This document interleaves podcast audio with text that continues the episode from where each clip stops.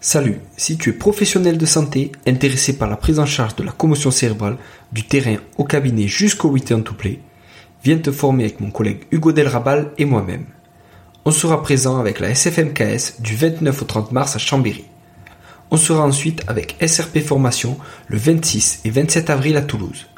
Vous trouverez le lien dans ma bio sur LinkedIn et sur Instagram. On vous attend nombreux. À très bientôt.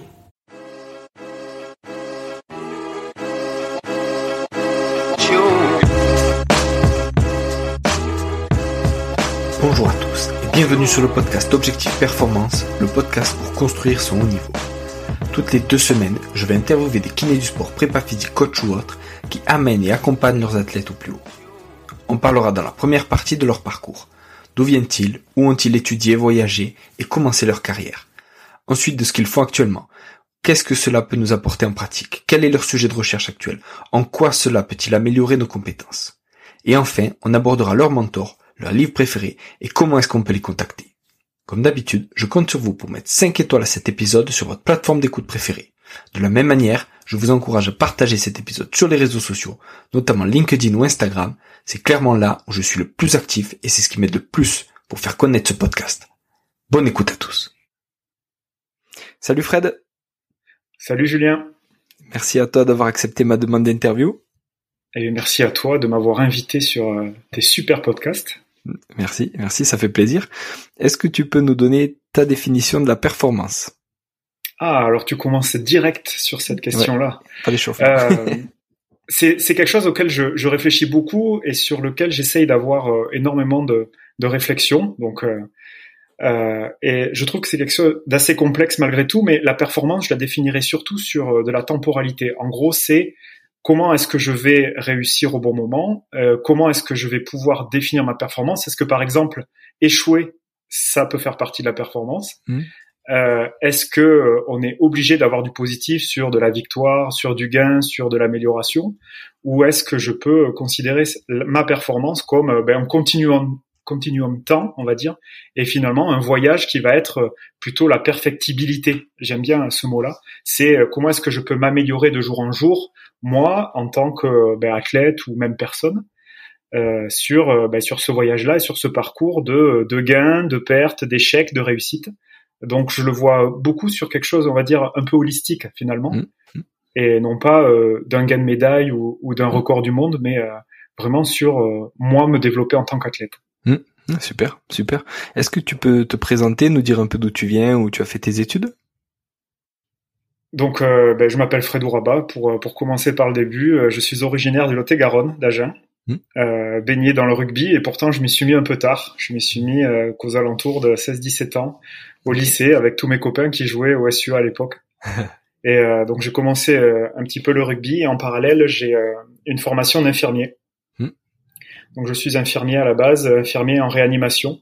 Okay. Euh, et il m'a été donné la possibilité de pouvoir euh, exercer euh, infirmier et de m'entraîner et de pouvoir jouer euh, au SUA sur les équipes Réchelle Espoir à l'époque, Espoir, mmh. et de pouvoir tutoyer ben, les entraînements avec les pros et, et de pouvoir me, me, développer, on va dire, sur, sur deux facettes différentes.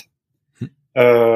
et puis est venu le moment où ben, j'ai eu l'opportunité de pouvoir vivre du rugby et pouvoir toucher des projets professionnels sportifs Mm. Euh, notamment, le, le, plus marquant pour moi a été euh, Marseille, mm. euh, qui a été la construction, l'ébauche d'une construction de gros stade dans une grande ville, pas, d'un gros stade, pardon, mais d'un grand club dans une grande ville, avec tout ce qu'on a pu connaître et tout ce qu'on a pu lire sur les journaux, euh, Jonah Lomu, mm, voilà, et puis le, le, haut et puis le bas, j'ai connu le bas. À la suite de ça, je suis parti jouer en Nouvelle-Zélande, à Bay of Plenty, Mm. Euh, donc j'ai joué en club et euh, j'ai tutoyé aussi le NPC, les, euh, les Steamers, ouais. euh, pendant presque une année sportive, qui a été une année fantastique pour moi. La première chose déjà, c'est que j'étais déraciné. Je suis parti de, de, chez moi tout seul. J'ai rejoint un ami là-bas. Ça s'est ça s'est fait comme ça, sans agent, mais plutôt par, on va dire, de façon organique entre potes et mm, mm. avec des contacts d'entraîneurs. Hmm. Et, euh, et, donc voilà, donc euh, énormément de euh, finalement d'introspection, de, courage, de force à vivre à 18 000 km de la maison, à l'autre bout du monde, euh, à, à, faire que du rugby, à m'entraîner, à avoir une culture différente, à, à côtoyer des gens différents, d'une humilité et d'une d'une d'une entièreté, enfin qui m'a toujours touché. Mm. Et à la suite de ça, ben, je je me suis toujours un petit peu intéressé à la préparation physique et je me suis toujours intéressé à la préparation physique aux États-Unis. Et j'ai profité en fait d'avoir ma on va dire ma mon année en Nouvelle-Zélande plus avoir côtoyé quelques étrangers pour pouvoir euh, me dire que j'étais quand même assez euh, débrouillard en anglais et je mmh. suis allé passer euh, des certifications qui sont post bachelor aux États-Unis donc sur le campus de Fullerton à Los Angeles et j'avais en plus la chance d'avoir un ami sur place un appui qui m'a permis eh ben, de rester là-bas et de commencer à travailler aussi en tant que personnel trainer à Los Angeles à la suite de ça ben, je suis je suis rentré en France par bah, par volonté personnelle et puis euh, la vie fait qu'on rencontre des personnes et puis mm. euh, voilà c'est euh, c'est les premiers les premières les premiers amours oui, oui. et donc je suis rentré en France et et j'ai commencé à travailler en tant que ben, coach sportif, personal trainer, et j'ai monté ma société qui s'appelle Beyond Coaching.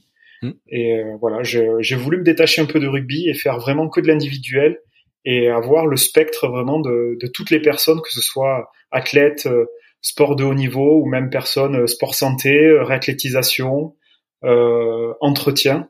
Et ça a été vraiment un, souhait personnel de, de, me diriger vers la personne, vers l'individu.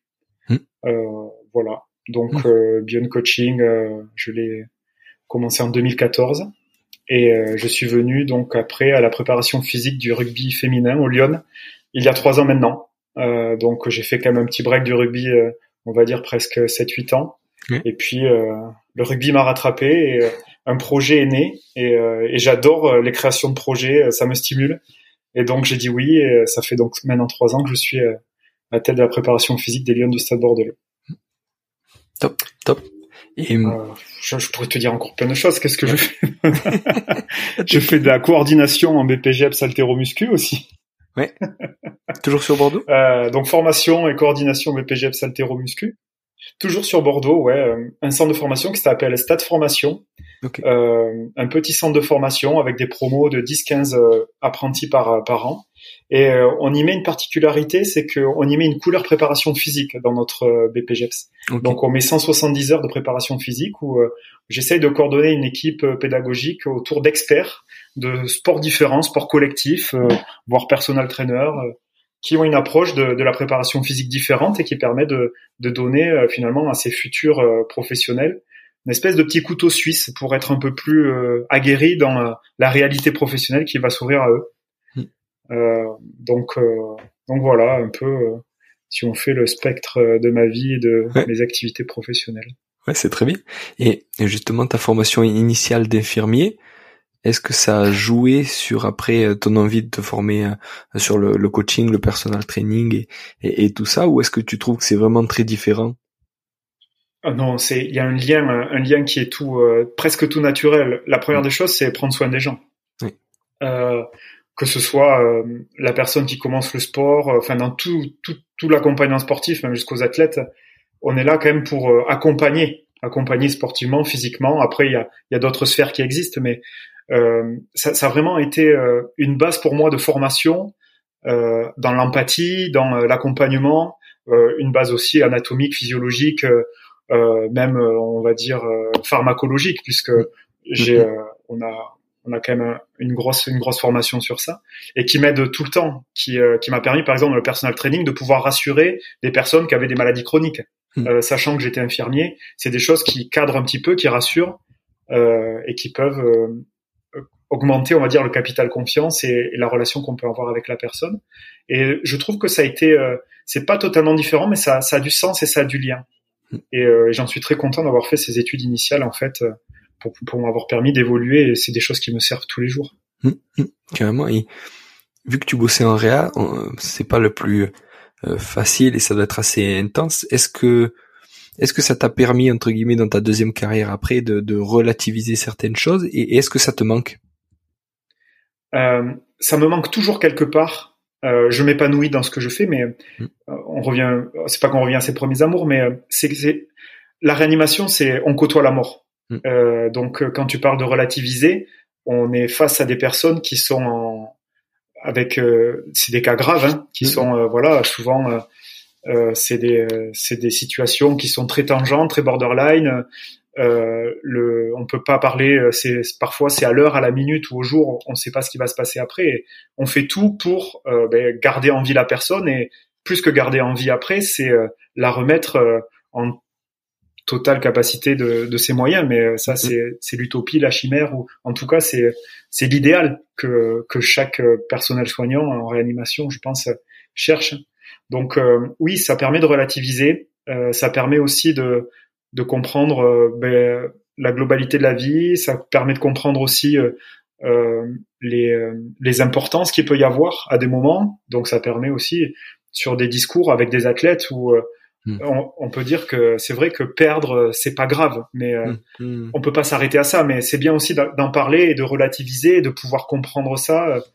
J'ai euh, j'ai vu un petit un petit entretien de c'est Léo Marchand qui vient de faire le un, record du monde et qui a qui avait qui avait dit là sur sa petite vidéo qui qu'il avait relativisé beaucoup sur avant sa, cette performance-là, de savoir et s'il perdait, qu'est-ce que ça, qu'est-ce que ça pouvait faire pour lui, pour son entourage, et, et finalement que c'était pas grave et qu'il voulait juste mais performer au bon moment. C'était, c'est vraiment le, le, le principe et, euh, et finalement être qui il est et donner ce qu'il avait à donner.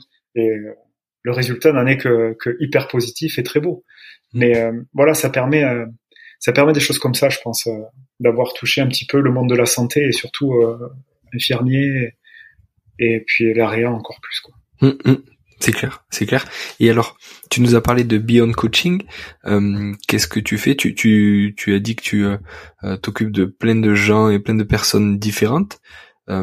quel temps ça te prend sur la semaine? Et vous avez aussi, il me semble, sorti une appli. Est-ce que tu peux nous en parler? Bien sûr. Donc, Beyond Coaching, c'était ma société, c'est ma société de, de, coaching, de coaching personnalisé que j'ai monté euh, il y a quelques années maintenant. Ça m'a pris beaucoup de temps au début puisque c'était ma seule activité, euh, jusqu'à 50 à, à, 60 heures par semaine. Mm. Donc, euh, ce qui faisait quand même une quarantaine de, de, personnes de tout horizon différent, et que j'ai diminué au fur et à mesure. J'ai réduit la voilure puisque d'autres activités professionnelles ont pris aussi un peu le dessus, mais de ma propre volonté. Donc, c'est le personal training et beyond coaching, c'est quelque chose que je garde de base parce que, ben, on va dire que comme infirmier a été mon, mes, quelque chose d'initial pour moi. Le personal training a été quelque chose d'initial et c'est pour ça que j'ai voulu euh, rentrer dans, dans, ce métier un petit peu la préparation physique. Mmh. Donc c'est, euh, je me garde une dizaine d'heures par par semaine euh, avec des clients qui sont plutôt réguliers. Euh, j'ai quelques créneaux pour des nouvelles personnes, mais c'est c'est quelque part maintenant une espèce de, de soupape et de d'aération parce que bah, parce que ça me fait du bien parce que je vois d'autres personnes parce que ça me sort un petit peu ben, du monde du rugby par exemple et euh, donc, euh, donc voilà, je, je, le garde sur ce côté-là. Et donc, euh, l'application, elle n'est pas reliée directement à BeyondCoaching, c'est une application que j'ai montée exprès pour les filles. En fait, c'est une application que j'ai appelée Beyond, qui est reliée à Beyond Coaching, mais qui mmh. permet de de s'auto-évaluer finalement, de recueillir un peu sur le principe de RPE, de recueillir son évaluation physique et psycho-émotionnelle euh, au jour le jour. Euh, ça peut être quotidien, ça peut même être dix fois par jour, pour permettre d'avoir une flexibilité, une agilité sur la prépa, la préparation physique des filles et, et finalement la programmation et l'adaptation au jour le jour, au même à l'heure. Donc c'est une application qui est à l'étude encore, un peu en mode bêta, qui est très mmh. organique pour nous les filles. Je l'ai pas encore développé à côté, et on a un labo qui s'est intéressé à cette application et qui, euh, qui a fait quelques recherches dessus et qui va continuer à m'aider avec euh, des ingénieurs de recherche, avec euh, des personnes qui sont doctorants et qui ont plutôt, on va dire, une connotation neurosciences. on va dire que c'est un peu moins sur le, la faculté sport, mais un peu plus sur les facultés de, de sciences cognitives. Voilà. En gros, c'est est-ce que le sommeil, l'énergie, mmh. la charge mentale va être des déterminants pour ma performance. C'est ouf. Et, du coup, c'est que pour le sport féminin? Pour l'instant, alors, euh, euh, j'avais représenté cette application, on l'a voulu immersive. J'ai un ami qui, m'a aidé à, la développer. C'est quelque chose où c'est hyper facile à, rentrer dessus, tu vois, à cliquer. Il y a euh, une des, des, des, symboles, des silhouettes, euh, des petites étoiles à remplir, tu vois, tu vois un peu le style. Mm, mm, euh, on n'est pas sur un Google Form fastidieux à 200 questions ou avec beaucoup de choses où c'est difficile parfois de s'évaluer avec des mots. Là, c'est vraiment des items euh, des emojis, des choses comme ça. Mm. Et, euh, et, donc au début, oui, on était sur une silhouette qui était exclusivement féminine, puisque j'avais aussi inclus, inclus les, euh, les cycles menstruels, puisque c'était très important pour nous. Et, et avec l'accord des filles et la confiance de celles qui voulaient le partager, on pouvait adapter, on peut adapter, pardon, encore notre notre programmation et nos, nos entraînements au jour le jour. Mais on a on a construit la silhouette masculine. Donc tu vois, on, on évolue et euh, on va pouvoir euh, un peu diversifier les choses et voir comment les garçons réagissent à ça. Parce que quand on regarde un petit peu euh, les différences garçons-filles, les filles sont d'une d'une expression mm. de leurs émotions, en tout cas d'une verbalisation qui est beaucoup plus forte que les garçons. Et c'est des choses sur lesquelles elles accrochent beaucoup. Donc sur entre le relationnel, la communication et tu vois et leur mémoire et les choses qu'on rappelle, elles sont beaucoup sur la verbalisation, la communication. Donc c'est une petite application qui marche hyper bien sur le sport féminin. Hmm. Ça, c'est vrai. Et on va voir comment les garçons peuvent réagir à ça. Ah, c'est top, c'est top. Et alors justement, ton rôle de head of performance avec le Stade Bordelais, comment comment ils sont venus te chercher, tu vois, et hmm. qu'est-ce qui t'a fait euh, dire oui? Parce que tu disais, t'as passé 6-7 ans en dehors du rugby. Est-ce que c'était le timing? Est-ce que tu avais envie de revenir dans le rugby? Est-ce que c'était parce que c'est du sport féminin, tu vois? Comment ça a été le, on va dire, le choix pour toi? Je pense que tu as trouvé un petit peu toutes les euh, hmm. toutes les clés et, et, les réponses à ma question. C'est que ça a été euh, l'opportunité, le timing, oui. Ça a été le moment où euh, ben euh, c'est pas que j'avais j'avais fait le tour parce qu'on fait jamais le tour de, de nos activités, mais c'était un moment où j'avais un, un, besoin de de nouveaux challenges. Donc c'est hmm. venu là. Euh, sport féminin, on va dire que dans mon personal training d'avant, j'avais à peu près 80% de filles. Donc je me suis senti à l'aise de pouvoir aller euh, sur le sport féminin. Et même euh, c'est quelque chose que je que j'apprécie euh, que j'essaye de, bah, de, de développer encore plus euh, avec des lectures tu vois avec de la recherche avec des articles que je peux trouver avec de la communication de la pratique de voilà des, des, relations au jour le jour que je peux avoir. Donc c'est c'est vraiment quelque chose que, que j'apprécie le bah, on va dire le sexe opposé. Mmh et, et, donc le sport féminin. Et puis le, le projet m'a plu. Le projet m'a m'a rappelé un peu et peut-être que tu vois m'a rappelé la, la formation de ben, de Marseille du Stade Phocéen mmh. et mmh. de partir de zéro et d'arriver à de grandes choses en y mettant euh, en y mettant les moyens, les moyens humains au début, puis après on va voir sur la structuration qu'est-ce qu'on peut faire. Mmh. Donc euh, en gros c'est ils sont venus me dire puisque je connaissais un peu les les les coprésidents, est-ce que tu es prêt pour ce challenge? Et, euh, il faut pas me dire ça parce que j'adore ça. Donc, euh, du moment que je peux euh, balancer de l'énergie sur des nouveaux projets, je suis le plus heureux. Alors, euh, ah, c'est énergivore, c'est fatigant, c'est peut-être, tu vois, sur, on va dire sur les cercles proches, ça peut rayonner un peu parfois mm. Mm. de façon pas négative, mais voilà, ça peut influencer. mais voilà, c'est des choses sur lesquelles il faut pas me, me titiller parce que j'adore mm. ça. Et, et, justement, du coup, euh, pour ceux qui nous écoutent, on peut, on peut dire que vous êtes championne de France 2023, donc déjà félicitations. Merci. Et euh, oui, oui, championne de France 2023, et, même je peux dire champion parce qu'il y a le staff, il y a des garçons, donc on peut le, le, masculiniser un peu, mais bon, c'est les filles qui étaient sur le terrain, celles qui ont fait le plus gros boulot. Et euh, oui, c'est c'est un objectif qu'on avait en tête, qu'on a construit en trois ans, Hmm. Euh, qui euh, avait vocation d'être plutôt sur la quatrième année, mais qui est arrivé plus tôt que possible, euh, plus tôt que prévu, pardon. Et mais je suis intimement persuadé parce que j'arrive, j'essaye d'avoir du détachement de sur hmm. tout ça et j'étais j'étais confiant et j'étais sûr que les filles avaient l'énergie, la volonté, les ressources et les compétences nécessaires au fur et à mesure des trois ans entre le groupe, on va dire initial, et tous les ajouts qui ont été d'année en année. Euh, de, de super filles, tu vois, que ce soit dans l'humain ou que ce soit dans les qualités rugbystiques, mm. euh, pour faire, euh, pour arriver à notre objectif en trois ans. Quoi. Alors voilà, rien n'est écrit. on pouvait louper, on pouvait passer à côté d'un match, mais finalement, elles ont su faire preuve de force, de courage, de résilience et elles ont su jouer juste finalement. Et tu vois, je reviens un petit peu à la description de la performance. Et là, on a performé au bon moment. Oui. Euh, ça a été euh, un aboutissement qui, euh, qui est finalement que le début peut-être d'autres choses pour elle, pour le club, pour le staff, pour tout le monde, que ce soit ici à Bordeaux ou ailleurs dans son évolution personnelle. C'est, ça a été vraiment quelque chose de très éprouvant pour tout le monde, vraiment. On est arrivé à la fin Tout le monde s'est assis et a soufflé. Tu vois, en gros, ça fait ça.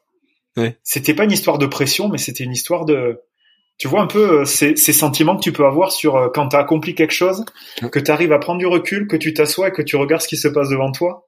Un peu comme quand je pense, tu vois, des, des, grands alpinistes ou des choses, enfin des, des personnes qui arrivent euh, au sommet et qui à un moment ont juste besoin d'un truc, c'est de se retrouver tout seul chacun mm. et juste de se, un peu d'introspection, un peu de, tu vois, d'ego qui se dit putain, on est, certes on est une mm. équipe, il y a du monde autour de nous, il y a des connexions inter-individuelles, mais je j'arrive à un moment à me féliciter moi. Et je pense mm. que tout le monde a, a ressenti ça et a eu besoin de souffler et de couper. Euh, tu vois, ça fait euh, ça fait un mois. Elles ont très très bien fêté ça, mais ça fait aussi un mois où euh, mm. ben c'est il a fallu souffler, couper quoi. Ouais. Et bon là, elles sont revenues un peu au boulot et surtout les internationales, puisqu'elles ont d'autres échéances. Mais ouais, ça a été ça a été trois grandes années avec une construction étape par étape.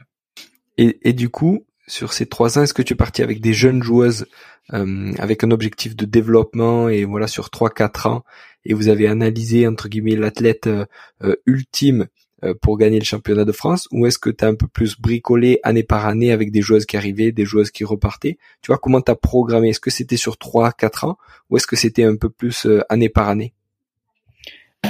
Alors ça a été ça a été déjà un petit round d'observation de savoir quelles étaient les forces en présence et Comment est-ce qu'on allait euh, un petit peu euh, planifier, programmer euh, ces trois années C'est en gros ce cycle pour arriver à ce qu'on voulait faire. Alors on avait une base où la première des choses, c'était donc cet état des lieux, c'était construire une culture. Alors là, je vais parler pour moi, une culture de préparation physique.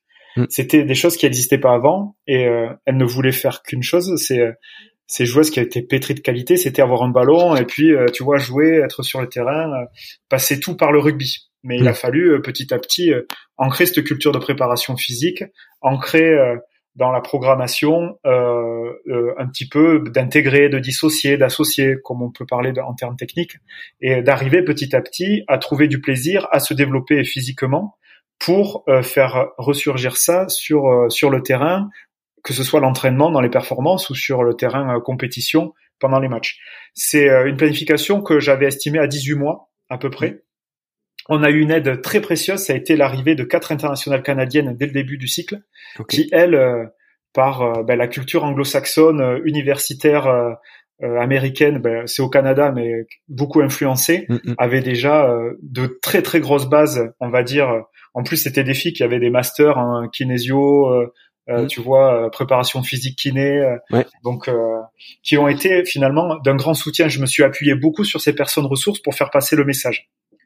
Donc euh, sur la programmation, ça a été euh, finalement un des premiers, sans rentrer vraiment dans euh, les constructions de séances, ça a été une des premières lignes directrices et un des premiers liens qu'il a fallu qu'il a fallu construire, c'est cette culture de préparation physique mmh. pour pouvoir être finalement après pouvoir jouer avec les meilleures équipes de France parce que avant de commencer ce cycle, c'était les Lyonnes, c'était des équipes qui prenaient 40 à 50 points presque tous les week-ends. Et on est arrivé sur une première année où avec beaucoup d'efforts on arrive à se qualifier au playoff. Et, mais ça a demandé beaucoup d'efforts et euh, beaucoup de, de, travail de robustesse finalement. Euh, tu vois, plutôt être un roseau à plier et à pas céder. Mm, mm. Et après, sur les années d'après, on était plutôt sur une construction de, ben, de chaîne. Tu vois, on est, on mm. est dur, on est fort, et maintenant, euh, c'est nous qui allons imposer finalement ben, notre force et, et notre jeu. Donc euh, voilà, sur la programmation, c'était la première étape, c'était cette culture à peu près 18 mois. Et après, ça a été de travailler sur euh, petit à petit ajouter des couches supplémentaires de détails, euh, de développement et finalement d'exploitation de potentiel. Alors il y a il y a deux choses à prendre en compte, c'est que le Covid était au tout début de ça et qui nous a permis d'avoir des fenêtres de développement et finalement de construction qui ont été très favorables. Puisqu'on n'avait pas de compétition, on avait des moments où euh, on pouvait s'entraîner par dérogation, et donc on a pu euh, travailler, travailler, travailler, travailler, tu vois, en y mettant quand même du jeu pour garder euh, de, de la fraîcheur d'esprit, mais ça a été vraiment une période qui a été très bénéfique, et après il a fallu composer avec ben, le championnat féminin, euh, les internationales qui sont arrivées d'année en année, avec donc des nouveaux profils, euh, retrouver une harmonie, une harmonie, une harmonie de niveau, et une harmonie aussi de d'objectifs puisque elles, elles ont des objectifs qui sont très forts, très hauts. Et il fallait qu'on amène aussi nos, nos filles club à ces objectifs-là, tout en mm. euh, tout en gardant cette harmonie. Donc euh, ça, ça, a été un gros travail aussi. Et, euh, et puis voilà, et puis trouver les forces et marteler les forces parce que je suis persuadé qu'il faut pas faire que travailler les faiblesses, mais il faut aussi accentuer beaucoup les mm-hmm. forces. Donc, euh, dans l'expression de la force, de la vitesse, de pas mal de choses où, euh, tu vois, la physiologie féminine a, a du mal un peu à s'exprimer. Mais euh, moi, j'ai pris ce, ce, cette ligne-là pour pour marteler ça et, et on est arrivé à, à, à, pas mal de, de résultats très positifs. Mm. Donc, on va dire que il y avait une œuvre au début, tu vois, de façon globale quelque chose était planifié euh, en essayant d'éviter, tu vois, les risques blessures, les risques zéro, euh, avec un peu d'anticipation, de proaction. Et puis il y a, euh, comme tu dis, un peu de bricolage, mais finalement de l'adaptation à la semaine, au jour, au cycle, euh, même à l'heure, mmh. pour pouvoir euh, naviguer entre ben, les résultats qu'on veut avoir et ce qu'on a dans la réalité. Donc mmh. je trouve que bah, finalement la, la, planif et la programmation, c'est ça, c'est une agilité, une flexibilité entre ce qu'on a prévu et ce qu'on a dans la réalité pour essayer euh, de, de, coller au mieux avec euh, ben, notre idéal.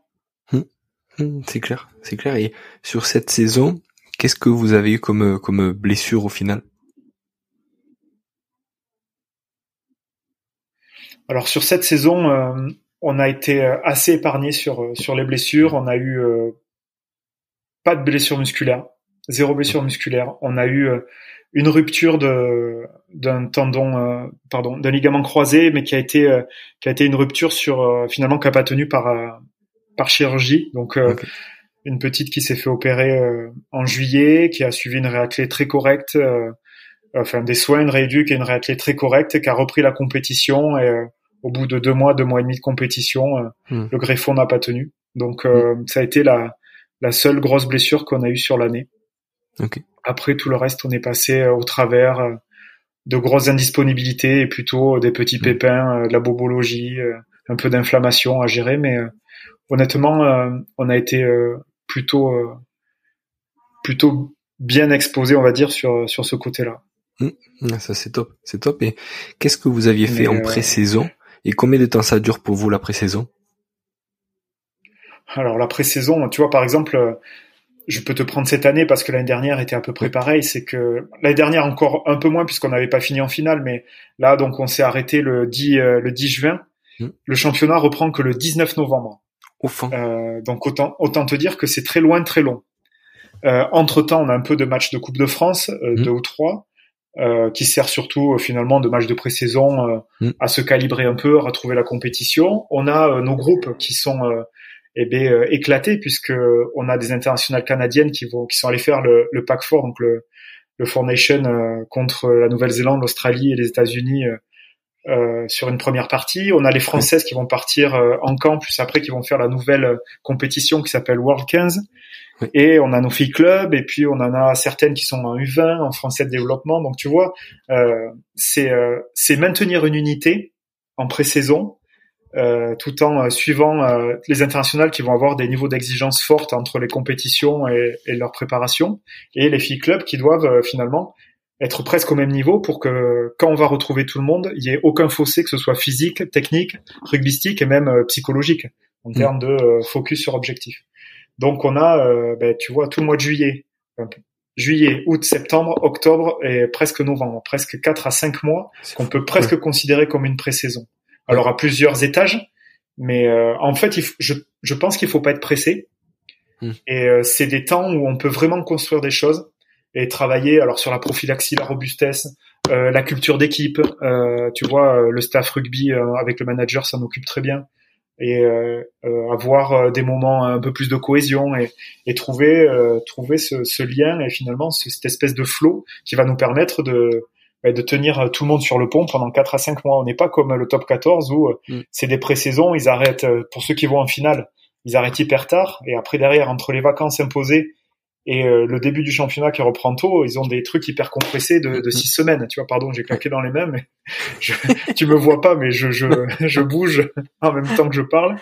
Mais ouais, on est vraiment, tu vois, sur deux facettes hyper différentes. On se rapproche plus, tu vois, c'est presque, on est presque comme du football américain avec des pré-saisons qui sont euh, énormes et après on va avoir une saison qui va être hyper condensée. Mm, Donc mm. euh, nous, en fait, notre souci, c'est qu'on est éloigné de la compétition pendant quand même un sacré moment et à un moment, on va exposer les filles à beaucoup de compétitions. Donc c'est là où il faut il faut avoir anticipé un peu ça et travailler au jour le jour pour pouvoir adapter les états de forme, de fatigue de chacune, pour pouvoir enchaîner. Mais quand t'as pas fait de match pendant tu vois cinq mois, alors à part deux trois matchs comme ça, et que tu reviens et tu dois enchaîner par exemple un bloc de trois ou quatre matchs, euh, qui de plus est euh, se resserre de plus en plus l'élite féminine, donc de plus en plus de haut niveau, euh, avec un engagement physique qui est de plus en plus fort. Et eh ben c'est ça qu'il faut apprendre à gérer. Et puis après, on va encore avoir une coupure. C'est-à-dire qu'une fois qu'on a fait nos blocs d'hiver là, qui sont de, de décembre à février-mars, il y a encore la coupure du Six Nations féminin, où là il y a plus de matchs, il y a quelques matchs de Coupe de France, et on reprendra qu'au mois de mai pour un dernier match championnat et les, les phases finales si on y est. Donc donc finalement, ben c'est euh, c'est comme un collier avec des perles. Donc on a les perles qui sont euh, disséminées. Il faut arriver à trouver le liant et il faut que la corde soit assez solide entre les perles parce que si ça se casse, eh ben t'as tout qui fout le camp et euh, finalement tu perds tout le fil de ta saison et, mm-hmm. et tu peux tout louper d'un coup quoi. Ouais, c'est un gros challenge parce que justement quand toutes les filles en fait quand ça y est, elles arrivent, tu vois, euh, entre le Canada, tu dis euh, mhm. équipe de France, équipe de France U20, euh, les joueuses de club, etc. Quand tu arrives enfin à toutes les regrouper, il faut qu'elles arrivent toutes à switcher en disant, ben voilà, l'objectif commun, c'est ça, et on laisse le reste. Et tu vois, et tu peux avoir l'image du de l'orchestre symphonique avec le chef d'orchestre que tu peux mettre comme le staff, tu vois, mais il faut qu'à un moment il n'y ait pas de fausse note. Il faut que mm. Euh, c'est un interrupteur switch on, switch off. Les filles, elles ont mm-hmm. quasiment pas de période d'adaptation ou très peu, ou en tout cas si elles en ont, il faut qu'on fasse en sorte qu'elles soient la plus, euh, mm-hmm. tu vois, la plus douce possible. Euh, et la plus rapide possible. C'est qu'il faut que tout le monde soit au diapason physique, euh, psychologique, donc focus sur l'objectif et technique rugby. Et donc, ouais, ouais, on a des, on a ces périodes-là qui sont pas faciles à gérer. Alors, on a un contexte club qui le qui est dans ce sens-là. On a, il y a d'autres clubs euh, féminins en France qui ont moins d'international, qui sont mm. plus groupés, plus harmonisés avec des filles clubs, qui ont pas ces problématiques et qui en ont d'autres sans doute. Mais euh, voilà, c'est euh, là, je te, on parle de notre contexte à nous, mm. et c'est ce qui est aussi hyper hyper stimulant parce que tu mm. vois, tu, c'est pas du bricolage, mais mais c'est des choses où tu te dis bon, je vais arriver sur de l'atypique en fait. Euh, qu'est-ce qui va m'arriver à un moment? Donc tu dois juste te préparer à cet atypique là, à te dire bon, je vais être euh, je vais être un funambule sur un fil mm. et il va falloir vraiment que je sois euh, équilibré pour euh, ben, tirer les filles à gauche, à droite, celles qui sont démotivées, celles qui sont mm, fatiguées, celles qui ont besoin d'un check-up médical, celles qui ont besoin d'un espèce de coup de fouet énergétique en prépa et vite rétablir tout le monde. On aura peut-être un match. Il faut pas qu'on ait un match, si tu veux, de, de mise au diapason. Il faut que de suite ça colle parce que ben chaque point compte et, euh, et puis voilà, on est une petite poule. Il euh, n'y a pas beaucoup de matchs aller-retour. Euh, t'en as 10, mm. donc il faut gagner quoi. Ouais, ouais, ouais, c'est impressionnant. Et justement par rapport à ça, qu'est-ce que ça rajoute le fait que ce soit une saison post-titre Est-ce que tu tu crées, on va dire, une une décompression ou est-ce que parce que l'objectif c'était euh, en théorie de gagner l'année prochaine, tu penses que ça va maintenir tout le monde un peu sous pression pour essayer de faire le doublé? Tu vois comment tu gères et de quoi t'as qu'est-ce que tu appréhendes? Euh, j'appréhende le fait que euh, on connaisse pas ça, l'inconnu en fait. Mm. C'est c'est la, la première des choses que que j'appréhendais, c'est qu'on est passé euh, quand même d'un projet club où il faut dire ce qui est la réalité, c'est que c'était des grosses défaites à un titre de champion de France mm. avec quand même une saison exemplaire. quasiment, on a on a eu qu'une défaite et très courte et elle aurait pu être une victoire. Ça aurait pu être une victoire. Donc mm, ça aurait pu être une saison quasiment tu vois, parfaite. Donc maintenant, c'est comment est-ce qu'on gère, comment est-ce qu'on gère le statut, donc euh, le statut de, bah, de, de, championne, euh, le statut de on est des filles travailleuses, donc il faut mm. continuer comme ça. Et qu'est-ce qu'on veut par la suite? Est-ce qu'on veut euh, bah, garder ce rythme-là, mais qui je pense n'est pas n'est pas la bonne solution? Est-ce qu'on veut encore s'améliorer, être euh, être meilleur, être meilleur sur certains points? Euh, Qu'est-ce qui n'a pas marché cette année? Euh, comment est-ce qu'on peut l'améliorer pour pouvoir encore trouver plus de plaisir? euh, parce que le but il est là aussi, c'est que il faut arriver à maintenir un niveau de performance tout en gardant un niveau de plaisir. Le but c'est pas mm, mm. Euh, d'assommer avec plus de travail, plus dur, mais c'est d'arriver à trouver encore le plaisir de vouloir gagner, de vouloir être championne. Et ça passe par le côté rugby, ça passe par le côté prépa, ça passe par le côté holistique après tout quand on met tout ensemble. Donc c'est alors c'est pas une appréhension, mais c'est une réflexion sur euh, comment est-ce qu'on va pouvoir euh, passer ce step-là. Le, parce que la phase de décompression, elle vient juste d'être finie là. Mm, mm. Autant te dire que on a été champion, ça a été bien fêté, et maintenant, ben, il faut commencer à se remettre au travail. Hmm. Donc, il faut pas taper sur les doigts. On n'est pas des, des tortionnaires. On n'est pas non plus là pour dire ah, c'est fini. Mais, mais il faut retrouver une, une légère pente ascendante. On a le temps pour retrouver cette dynamique et maintenant travailler sur euh, la perfectibilité. Euh, le mot que je t'avais, ce dont je t'avais parlé au début, c'est comment est-ce que nous, on peut s'améliorer encore un peu plus pour euh, eh bien, performer sur sur au bon moment et sur des secteurs sur lesquels on avait sans doute eu des échecs qui nous ont servi et continuer à avoir des niveaux d'exigence de nous-mêmes sur le travail en termes de prépa, en termes de rugby, en termes euh, d'hygiène de vie sans que ça devienne contraignant. Donc mmh. c'est assumer notre statut et comment est-ce qu'on peut faire pour le garder et l'améliorer. Top, top. Donc euh, c'est à peu près euh, voilà et puis ça se trouve ça marchera pas. Ça se trouve on aura un échec et on sera plus champion cette année et puis ça sera la vie du sport et puis il va falloir se remettre en question et puis mais voilà le c'est de trouver quand même une motivation et et de l'énergie pour pour continuer dans ce sens. C'est mmh. c'est toujours hyper gratifiant de d'avoir gagné quelque chose et de pouvoir se dire euh, est-ce qu'on peut faire mieux? Mmh. Est-ce qu'on peut toujours faire mieux, s'améliorer nous, euh, tu vois, ça peut être n'importe quoi. Donc euh. C'est clair, c'est clair. Et et Fred, justement toi, comment tu vois, on a vu que tu faisais plein de choses en même temps. Comment tu organises une une semaine par rapport au rugby, par rapport au coaching Comment tu fais? Euh, ben, je démultiplie les heures dans ma journée.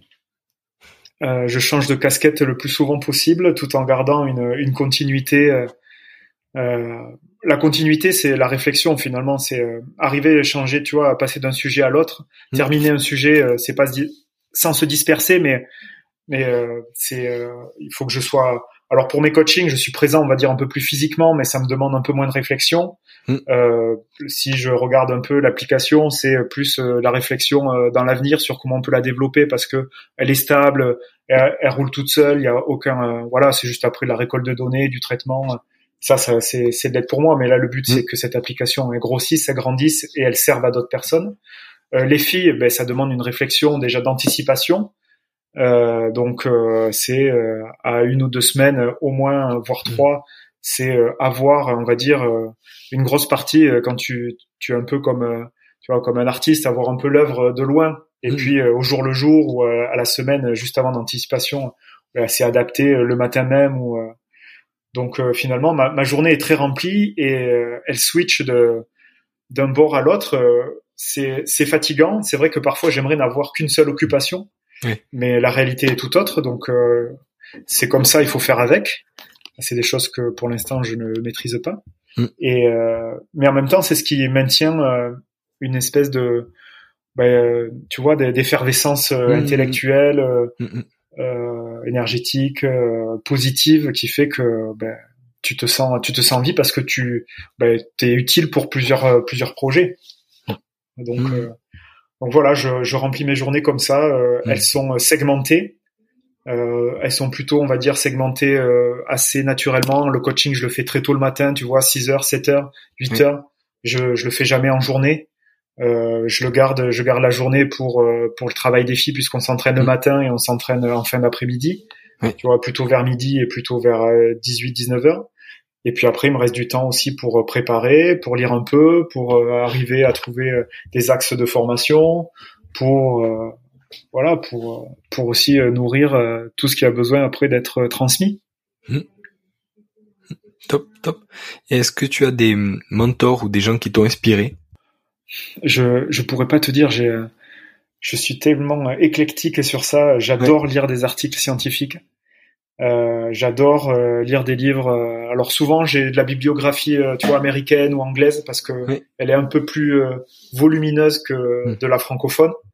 Donc tu vois, j'avais acheté le, le, livre de Martin Buchette sur le high interval training. Ah, j'ai acheté du Boyle. Sur tu vois le functional training ou la performance euh, Zatursky sur la force j'avais un livre que j'avais bien aimé qui s'appelle Strength Deficit de Tim Caron. Après, j'avais, tu vois, j'ai plein de. Après, moi, je me suis formé avec la NSCA et ils ont aussi une grosse biblio, donc j'avais acheté pas mal de livres comme ça. Et puis à côté de ça, euh, j'aime bien aussi me nourrir de d'anciens philosophes comme, euh, tu vois, euh, j'ai des livres sur Macorel, sur euh, Epithète, sur Lucrèce, sur. Je pense que ça m'aide aussi et ça peut aider euh, n'importe qui sur euh, non pas prendre ça comme quand on dit mentor finalement c'est c'est c'est pas des gens qui vont dicter quelque chose mais c'est un moment c'est prendre une phrase un mot des choses qui vont avoir résonance en nous et qui vont pouvoir peut-être non pas nous faire changer mais révéler ou développer Mm. une compétence ou euh, un trait de personnalité qui vont pouvoir être, euh, euh, comment te dire, bénéfiques au, coaching, à la préparation physique, parce que mm. outre le fait de construire des séances, la partie communication verbale, elle est hyper importante. Mm. Je me pose souvent la question de savoir est-ce que c'est préférable d'avoir une super communication verbale ou un super, tu vois, coaching par rapport à une programmation, une construction de séance moyenne, ou est-ce qu'il vaut mieux avoir euh, des super séances bien construites, chiadées, euh, tu vois, au détail près, et finalement d'avoir une communication euh, moyenne et tu vois une, une posture coaching moyenne. je j'essaye toujours d'avoir cette réflexion en moi. Qu'est-ce qui va être le, mieux là? Et, tu penses que c'est quoi Tu penses que, tu vois, par exemple, développer l'autonomie chez les filles? Oui. Et eh bien justement, le, je, je pense que naviguer entre les deux, par exemple, j'essaye de on essaie toujours d'avoir des athlètes qui sont hyper autonomes. C'est vrai. Plus ils sont autonomes, plus on peut avoir un peu de distance et euh, réfléchir à autre chose et intervenir juste sur le détail. Donc finalement, avoir une athlète autonome, c'est peut-être avoir une athlète qui va comprendre une séance qui a été écrite et qui a été bien construite, où toi, à un moment, tu peux juste avoir euh, mm. euh, finalement, tu vois, en anglais on appelle ça coaching cues, mais tu vois, c'est les clés du mm. coaching, c'est-à-dire juste la communication verbale qu'il va falloir positive, à aller chercher des mots qui sont très justes euh, pour pouvoir aller euh, aller donner une intention, euh, tu vois, hyper forte. Enfin, dans dans par exemple dans l'entraînement de vitesse, l'intention de vouloir aller vite, elle est hyper importante mm. pour moi, mm, mm. euh, plus que le chrono, parce que c'est sur ça qu'on va qu'on va essayer de travailler et et tu vois entre l'intention, l'implication, c'est-à-dire la relation que tu mets entre ben, ton acte volontaire cérébral sur tes muscles, à un moment, mm. eh il va falloir aller recruter des, unités motrices parce que ben, elles ont jamais été sollicitées, elles sont un peu endormies, mais euh, ton mm. cerveau dit eh, il faut y aller là. Alors tu peux biaiser un peu par des angles, par des choses comme ça, tu vois, des amplitudes un peu nouvelles ou mais euh, donc euh, donc tu vois, je navigue toujours entre ce côté chiadé de la séance et mm. bon, je vais essayer d'avoir un peu plus de simplicité ou de légèreté et puis m'atteler au coaching derrière pour y donner euh, vraiment de l'intention, euh, de l'implication, euh, des les bonnes les bonnes phrases ou les bons mots. Et puis l'autre côté, avoir beaucoup plus de recul, pas trop parler, et puis avoir des séances qui sont écrites au tableau ou en PDF mm. qui sont beaucoup plus précises où ça va bien se passer. Mm. Et donc naviguer entre les deux, quoi. Ah, et je trouve que c'est c'est hyper intéressant ça aussi, et on apprend beaucoup sur ça. La, la, la, posture en, en prépa, enfin, elle est, elle est hyper importante. Mm, mm. C'est une relation de confiance. Hein. Tu, tu vas amener les, tes athlètes ou n'importe qui à la performance parce qu'ils auront confiance en toi. Dans l'exemplarité, tu vois, dans pas mal de choses. Mm. Bien sûr qu'on peut, on peut déballer, tu vois, de la théorie, on peut déballer euh, des, des, études scientifiques, des choses comme ça, mais à un moment, c'est l'exemplarité, c'est l'honnêteté, c'est la vérité. C'est-à-dire, euh, voilà, il faut dire les choses, il faut pouvoir les argumenter. Je, je reviens aussi, les filles, le, le mot qui revient le plus souvent, c'est pourquoi. Hmm. Pourquoi on fait ça? Pourquoi tu nous as fait faire ça? Pourquoi on va faire ça la semaine prochaine? Et pourquoi j'ai mal aujourd'hui? Tu vois, le pourquoi, il te remet en question. Non pas, te, elles te disent pas, t'es nul. Elles te disent, euh, Fred, s'il te plaît, explique-moi euh, les choses. je reviens, tu vois, sur la différence garçon-fille, mais le pourquoi, il est hyper important. T'as le mot justice aussi avec les filles qui est hyper important. Pourquoi elle avait fait ça et pas moi Ou euh, on veut tous être égal. Donc, euh, tu vois, quand je te disais que j'adore travailler les filles, c'est que c'est hyper stimulant. Enfin, le, mm, mm. pourquoi pour moi, c'est le.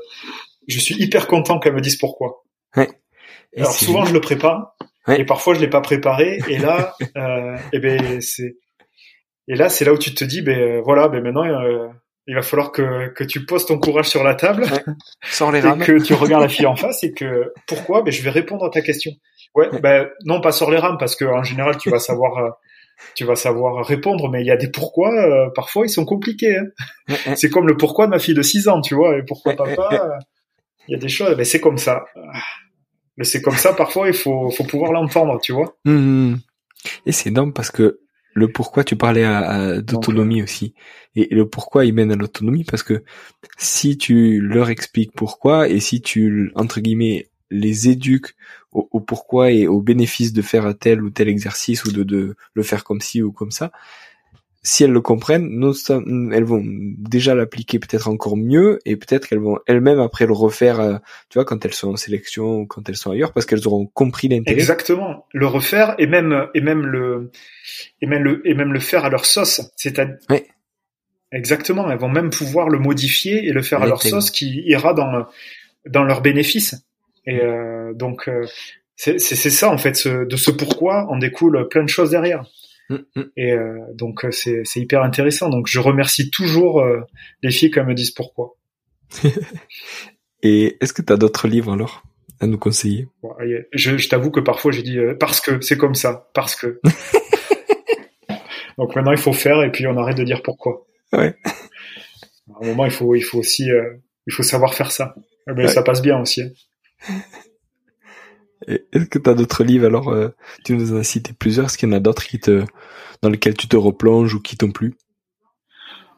Non, parce que j'en ai, j'en ai plein et en plus j'oublie les titres sur ça. Je, suis nul. Hein. Faudrait que je me les note. Je pourrais te les envoyer si tu veux. Mais non, j'en ai plein. Et, et euh, c'est, vraiment après c'est des, euh, c'est des livres qui sont pas finalement c'est pas des bibles, mais c'est des, tu vois, c'est des, des orientations. Ça me fait plaisir de lire des, finalement des idées de personnes parce que c'est mm. des gens qui ont eu le courage à un moment de poser sur un livre leurs idées. Euh, et donc, euh, on est d'accord, on n'est pas d'accord. Par contre, euh, voilà, il faut avoir, euh, tu vois, l'humilité de se dire, ben voilà, ils ont écrit des choses, c'est des choses qui ont été prouvées, qui ont été éprouvées aussi parfois. C'est, tu vois, de, c'est de l'expérience, de la pratique. ça va contre de la théorie ou de la science, mais ben, en pratique, ça marche comme ça. Donc c'est, je, je trouve que c'est, enrichissant, tu vois, de, de pouvoir mm. se, se, nourrir de tout ça. Et, donc c'est pour ça que je suis assez éclectique sur tout ça et je souvent c'est euh, c'est une recommandation que je vais voir sur internet, euh, hmm. tu vois, de sur sur le réseau ou alors sur euh, un lien d'un article ou où je passe devant une biblio, enfin tu vois, et puis j'ai trouvé un truc ça me plaît donc je pense qu'il y a un lien dans tout ça, c'est la personnalité de chacun. On va hmm. et puis la curiosité. Il faut être curieux et voilà et en même temps que de développer sa propre euh, marque de fabrique, il faut pouvoir aussi euh, s'ouvrir, s'ouvrir à d'autres, être curieux et, et pouvoir se confronter à des idées différentes. Mm, mm. C'est de ça que, que naît après euh, ben voilà, des choses très enrichissantes. Pas avoir peur de dire t'as tort, t'as raison, mais explique-moi pourquoi. Mm, et puis, voilà, on avancera tous les deux, je pense. Hein. Ah, c'est top, top. Fred, s'il y en a qui veulent des livres très spécialisés, d'expertise, Vas-y, vas-y. Non, non, on a un peu un décalage, alors c'est bon, non, non. je te disais juste, euh, finalement, c'est des livres très spécialisés d'expertise à des choses euh, plus plus larges sur euh, pas la condition humaine, mais la mm. philosophie et finalement le le savoir, pas le savoir-être, mais mm, juste mm. l'être tout court, tu vois. Donc c'est Jean-Baptiste Dubier, il m'appelle Freud, il m'appelle pas Fred, il m'appelle Freud parfois. Ça me fait rire parce que c'est notre petit nom tous les deux. Mais, euh, mais il aime bien tout ça aussi. Et c'est, c'est quelqu'un qui intellectualise aussi un peu son rugby, alors euh, ça lui fait du bien. Et Fred, s'il y a des gens qui veulent euh, voilà te poser des questions et entrer en contact avec toi, où c'est qu'on peut te joindre?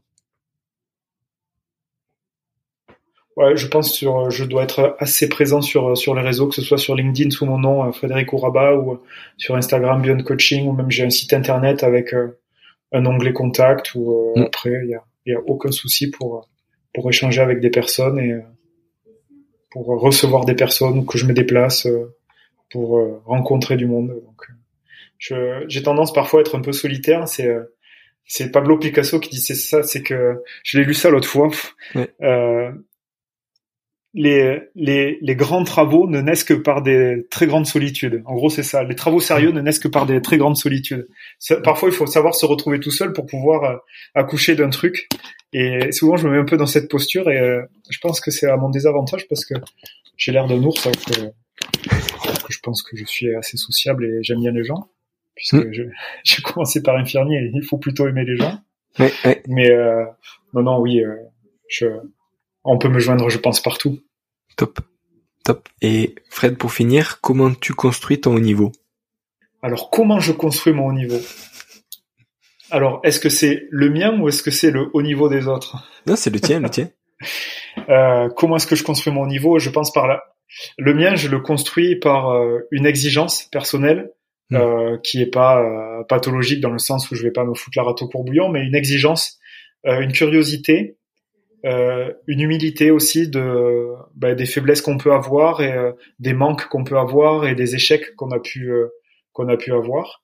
Et une, une constante dynamique positive vers l'avant quoi en fait. C'est hmm voilà, le but c'est de d'avancer et de, de toujours euh, trouver euh, euh, un moyen de, de s'épanouir et de pouvoir aider l'autre, aider l'autre dans ce qu'on peut apporter, que ce soit en termes d'action par l'exemplarité de ce que peuvent voir les autres ou, ou par la parole ou donc je construis mon niveau sur sur ces valeurs là de, de curiosité, d'humilité euh, et de on va dire, euh, bah voilà, de, de, marche vers l'avant euh, dynamique. Quoi.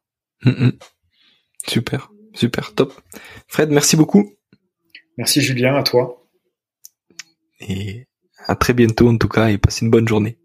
Merci beaucoup, à très bientôt. J'écouterai tes prochains podcasts. merci, salut. Voilà, merci d'être allé au bout de cet épisode. J'espère que vous êtes régalé autant que moi. Si vous voulez m'aider, le mieux est de partager cet épisode au plus grand nombre. Parlez-en autour de vous. Débriefez-le avec vos collègues en live ou sur les réseaux. Qu'en avez-vous retenu? En quoi cet épisode peut vous aider à construire votre haut niveau? N'hésitez pas non plus à me faire un retour ou à me proposer des personnes à interviewer. Je répondrai avec plaisir. Bientôt pour un nouvel épisode.